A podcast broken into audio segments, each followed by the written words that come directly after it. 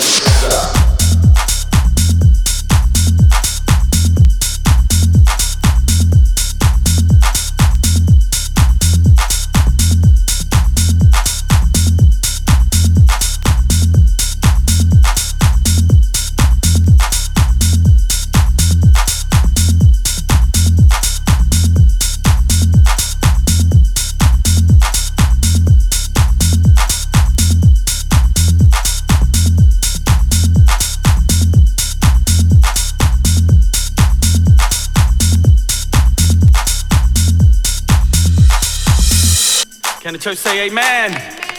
We're gonna do another offering right now. We're gonna do another one in 15 minutes.